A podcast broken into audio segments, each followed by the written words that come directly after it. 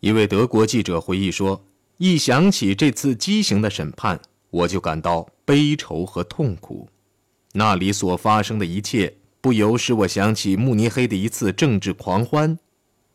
不时允许被告长篇发言的法庭。”在希特勒首次长篇发言后，竟宣布说：“这位希特勒是个大丈夫的外行法官，一位让希特勒嘲笑帝国的最高官员的首席法官。”一位官员高声对一位正在与其同事用英语交谈的美国记者喊道：“在本官面前要讲德语。”由于有个被告觉得自己是某报漫画家的题材，首席法官竟禁止该记者进入法庭。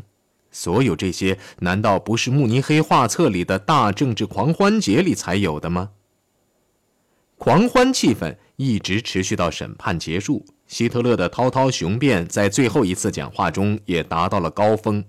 他的最后一次发言，一部分是训示，一部分是勉励，一部分是谩骂，但自始至终都引人入胜，且特别有效。因为按照德国法律，被告是有最后发言权的。希特勒对仅称他是民族主义运动中的一名政治鼓手和他的动机仅出自野心的说法断然否认，说他想当部长的指控是荒唐可笑的。从一开始，我的目标就比当一名部长高出一千倍。我要的是粉碎马克思主义，我要完成这一大业。部长这个头衔与之相比是何等荒唐可笑！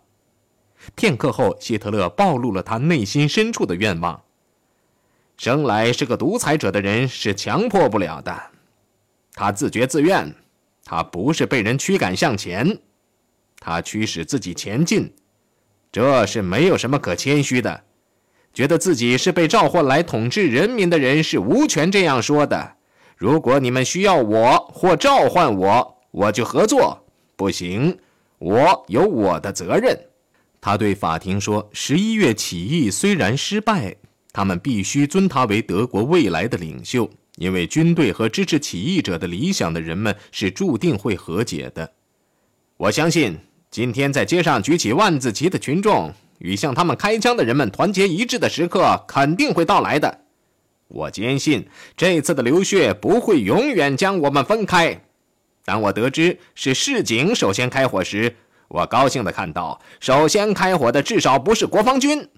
军队一如既往没有受到玷污。军队不管是官还是兵，与我们站在一起的时刻，终于有一天会到来的。希特勒先生，尼哈特法官抗议说：“你说事情受到玷污，我不许你这样说。”希特勒不顾法官的驳斥，继续抑扬顿挫地高声说完了最后几句话：“我们建立的军队正日渐强大，迅速地与日俱增。即使在此时此刻，本人仍骄傲地希望，终于有一天，我们的原始新兵将会由连发展为营，营发展为团，团发展为师。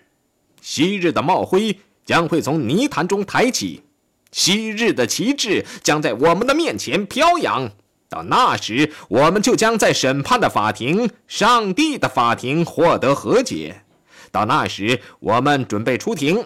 到那时，唯一有权审判我们的法庭的声音将从我们的残骸中、从我们的坟墓中响起，因为先生们对我们宣布判决，不是你们。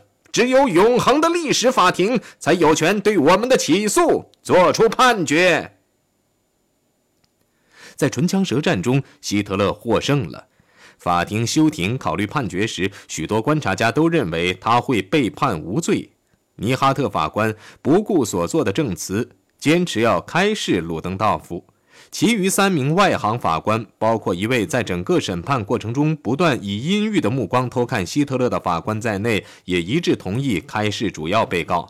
在审判过去很久之后，希特勒评论说：“以我的辩护词为依据，他们深信卡尔洛索夫和塞塞尔与我一样有罪。人们将反对意见通知他们，如果开释，案子有可能被转到莱比锡法庭的危险。”这就是陪审团不得不深思。他们的结论是判我有罪比较保险，尤其是他们也得到保证，在判决后六个月内将我赦免。四月一号，助理检察官埃哈德赶来参加宣判时，发现法庭内挤满了为他们的偶像配花的妇女。他下令将花除掉。其他追随希特勒的女人竟要求准许他们在希特勒的澡盆里洗澡。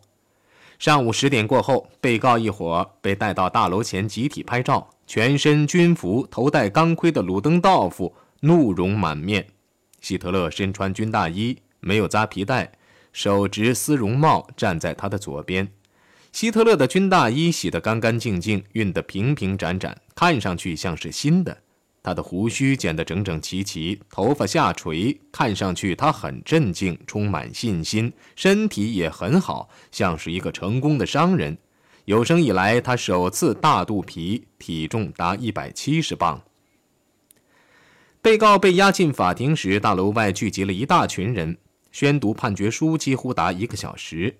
当希特勒被判五年徒刑，在兰茨贝格监狱服刑时，法庭内没有出现轰动。刑期减少半年，因为审判前已拘留六个月。和原来预想的一样，鲁登道夫被判无罪开释。对他的高地位所做的照顾，他再次以义气作答。这次开释，我将他看作是耻辱，不是我的戎装和勋章所挣来的。否认起义责任的鲁登道夫这样说。他的猛烈抗议既使首席法官尼哈特恼怒，又令他难堪。因为他是开市的主要负责者，即使被判有罪，希特勒仍受法庭的尊敬。他拒绝将希特勒作为一个不受欢迎的外国人羁押回奥地利。希特勒是德国化的奥地利人。本庭认为，像希特勒那样连思想感情都是德国式的人，一个在战时志愿在德军中服役四年，在敌人面前英勇不屈，赢得了崇高荣誉的人，一个在战争中受伤、健康受到损害的荣誉军人，共和国保护法是不适用于他的。法庭对希特勒的三位敌人表示蔑视。他宣称，如果卡尔、洛索夫和塞塞尔对希特勒要求他们参加起义明确地说不行，或者在十一月八号晚被告反复要求澄清事实时，如果得到某种合作，这个悲剧是可以阻止的。希特勒的判决是第一个被宣布的。在宣读别人的判决书时，他被匆忙押上等候在外面的小汽车，为的是要避免示威游行。黄昏的时候，希特勒被押回七号牢房。在他不在的时候，牢房重新进行了装修，显得更加引人注目。但是早些时候的信心已不复存在了。狱卒注意到他看上去比先前更加愁苦，阴郁的情绪很快就过去了。过了不久，他从皮箱中取出一本新日记本，在扉页的右上角，他写道：“座右铭：世界灭亡时。”全球都会抽搐，对正义事业的信念却巍然耸立。在这名言下方，他写下了：“心胸狭隘和个人憎恨的审判业已结束，今天开始了我的斗争。”一九二四年四月一日于兰茨贝格。只有起义者才需要的审判结束了。希特勒虽然赢得了一场宣传战，自己却被抛回牢笼。他知道，他要在那里服刑四年半。在德国一大部分公众和西方世界看来，对叛国罪和武装叛乱罪的判决已经到了荒谬的地步。伦敦的《泰晤士报》评论说：“无论如何，此次审判表明，反对帝国宪法的阴谋在巴伐利亚并不认为是个严重的罪行。”在看守监狱的楼上关着两名希特勒的同志，克里贝尔上校被关在八号牢房，奥贝兰联盟的领导人兽医韦伯则被关在九号牢房。虽然希特勒天天都在抱怨铁窗，这里的生活还是过得去的。每天清晨六点，值班的狱卒下班，牢房门便可打开。希特勒穿好衣裳，洗好脸后，便在等候。一个小时后，得到信任的犯人便在公共室内为政治犯开早餐，有咖啡和面包或稀饭。八点，院子和花园开门，允许犯人到那里去摔跤、打拳或练习双杠和跳木马。由于膀子有伤，希特勒只好充当裁判。半个小时之后，犯人们便沿着又窄又长的花园散步。花园的一旁是监狱大楼，另一旁是一道二十英尺的高墙。希特勒喜欢沿着一条砂石小路散步，他常和他的司机莫里斯一起在这条砂石小道上来回踱步，口中念叨着刚写进日记中的政治理论问题。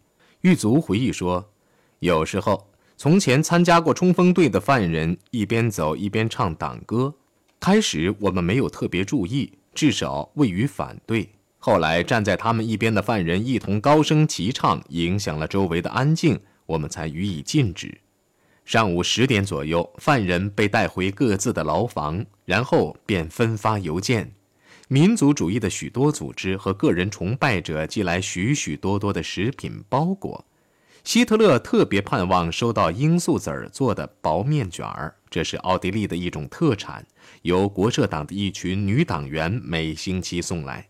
但是韦伯医生回忆说，领袖把烤肉、香肠和火腿送给他的同伴们，特别是囚在一楼的伙伴们。与他一起住在楼上的是精英分子。不错，即使在监狱里也分等级制度，在法律面前他们不平等，成了犯人也不平等。快到中午的时候，政治犯便在公共室内进午餐，通常是盛在一个罐子里。其他人全站在椅子后等待。希特勒一进来，有人便喊一声“立正”。希特勒站在桌旁，其他人挨个前来行桌礼。他们很少讨论政治，希特勒通常与人聊的是戏剧、艺术或汽车。午餐后，他们常常趁收拾桌子的时候抽烟和闲谈十五分钟左右。之后，希特勒便退席回房，或者看书，或者看信，或者写日记。下午四点左右是喝茶或喝咖啡的时候，地点还是在公共室。四点四十五分，花园门又开了。希特勒或者独自，或与莫里斯一起散步一个多小时。六点，犯人各自在牢房内进晚餐，有青鱼、香肠或者是色拉，有需要的还可以买半升啤酒或葡萄酒。又运动或活动一个小时后，犯人先在公共浴室内集合，然后才各自回房。晚十点熄灯。有时候希特勒也会改变他的作息制度，一吃完早饭便回房学习或会客。据很快便对希特勒崇拜的五体投地的狱警赫姆利希回忆，他对他的同志们具有巨大的影响力，由于他具有军人的纪律性。监内没有出现过犯人集体大吵大闹的情况，他能指挥他们，对我们的工作和服务有很大帮助。通常他很高兴，但一旦坏消息传来，他便有点沉默寡言和焦急。特别令他不安的是，党内的争吵不休，纳粹党分裂或成两派的趋势越来越明显了。而引起分裂的主要原因，又是他对他的左右发的指示含混不清。罗森堡已加盟斯特拉塞尔，支持民间集团参加巴伐利亚州的大选。更有意思的是，在鲁登道夫的协助下，两人不但组成了国家社会主义自由运动，而且还列入了三十二人的候选人名单。巴伐利亚的大选于四月首先举行，杂牌的民间团体意外获得了胜利，赢得了十九点一九万张选票，仅次于巴伐利亚人民党。这一胜利使戈林夫妇非常高兴。卡林在奥地利给他父亲写信说：“这意味着对我们这些在外国生活的人的赦免。我真不敢相信，我高兴极了。这些日子来，我们的处境很困难。据我们估计，在北德，希特勒和他的党能够得到更多的选票，希特勒最终必将上台。你知道吗，爸爸？我是多么的相信他呀！他这人好极了，是个天才。”我相信他是上帝赐给人间的难得的天才。一个月后，全国的选举像预期的那样成功。新成立的国家社会主义自由运动几乎获得了二百万张选票。三十四名候选人中有三十二位，包括斯特拉塞尔、罗姆、福德尔、弗里克和鲁登道夫在内，一一获选。具有讽刺意味的是，曾反对这一基本概念的希特勒却是这次成功的主要因素。他在法庭上的演说把国家社会主义这个概念介绍给了许多投票人。希特勒强有力的神情及其卓有成效的阐明思想，给这些投票人留下了深刻的印象。但是，为这次成功做出贡献的还有其他更深刻、更持久的力量，那就是在全国，爱国主义和种族主义的思想都在发展。只是通货膨胀虽然由于在全国实行了激烈的货币改革而得到克服，但失去了家庭和财产的中产阶级与工人阶级中的失业工人一起，对投票也不十分热心。可以理解，选举并不令希特勒十分高兴。鲁登道夫将选举成功一事归功于自己，还有由于他已获释，又可以为自己捞到资本。希特勒呢，一方面被迫加入鼓掌欢呼的行列，另一方面又惧怕新的组织会将他的不合法的党吞掉。他的恐惧并不是没有理由的。当时有一本小册子在各人民团体中流传，他虽然承认国社党人是人民运动的开路先锋和先驱，却又挖苦地宣称他们并不是救星。这表明希特勒的政治权力已受到了威胁。对希特勒而言，整个事件是一个痛苦的却又是宝贵的教训。他发誓，除非他确信自己有权加强自己的权利，否则他永远不采取这种立场。希特勒又遭到来自自己营垒中的攻击。在起义后被查封的《人民观察家报》的办公室里，德莱克斯勒和福德尔两个人正在开展反对希特勒的运动。他们称希特勒为独裁者和带神经质的演员，并宣布，如果要重建党，就必须更严格的控制他。汉弗施坦格尔回忆说，有一天，德莱克斯勒在慕尼黑的一个小公园里碰见了汉斯·弗兰克，滔滔不绝地抱怨他们的被囚的党魁，他耍阴谋诡计害我，不遵守所有的诺言，排挤我。现在呢，他又搞这个狂妄的起义，永远的毁灭了党。希特勒一旦重获自由，赫伊暴徒又会走上街头的。德国未来的日子非常可怕。希特勒出卖了我，我到处反对他的原因就在于此。那年五月，库尔特·卢德克从国外募捐回来，发现地下纳粹党混乱不堪，各派之间、各派内部都在争吵，他们的敌对行动也不限于私下的丑闻。敌对各方竟在街头大打出手，根本不顾在吃惊的旁观者面前出丑，也不顾给自己带来的损失。他从汉弗施坦格尔、阿曼和埃塞处了解到，罗森堡是党变坏的根源，但罗森堡的说法又是另外一套。他说：“他们攻击我，原因是我代表希特勒。”希特勒虽然一筹莫展，他们却不敢攻击。如果是铲除了我，他们便向最高领导前进了一步。卢德克决心亲自去兰茨贝格，向希特勒请示怎样采取最好的方法将危险驱除。根据卢德克的说法，希特勒宣布，党必须采取一条新的行动路线。党的前途不在于武装政变，而在于投票箱。我相信这是我们的最佳行动路线。因为国内形势发生了根本的变化，对党内的争吵，希特勒似乎一点也没有垂头丧气。确实的，他对最后胜利充满了信心，连我自己的疑虑也消除了。他的情绪具有感染力。然而，党的裂痕继续扩大。几个星期后，斯特拉塞尔与鲁登道夫一起建议为国家社会主义自由党奠基，建立一个统一的人民党。国社党只是其中的一部分。这加剧了党内斗争，也迫使希特勒采取断然措施。七月七号，人民使者宣布，他已放弃对国家社会主义运动的领导，在服刑期间不参与任何政治活动。他请求他的追随者不要前来探视，因为他工作繁忙，并且正致力于著作。在某些圈子里，人们猜测希特勒以著书立说为借口，以躲避互相残杀的政治斗争。但是，早在被捕之前，他已在酝酿写一本犹太史。现在，他已经有一个更好的主意，这个主意一直缠绕着他，以致使他在政治上来个休假，以便将自己的想法付诸笔墨。除了在日记本里随时将想法记下外，他还向莫里斯口述。然后在牢房的安静环境中，用从典狱长那里租来的打字机，吃力地用两个指头将手稿打出来。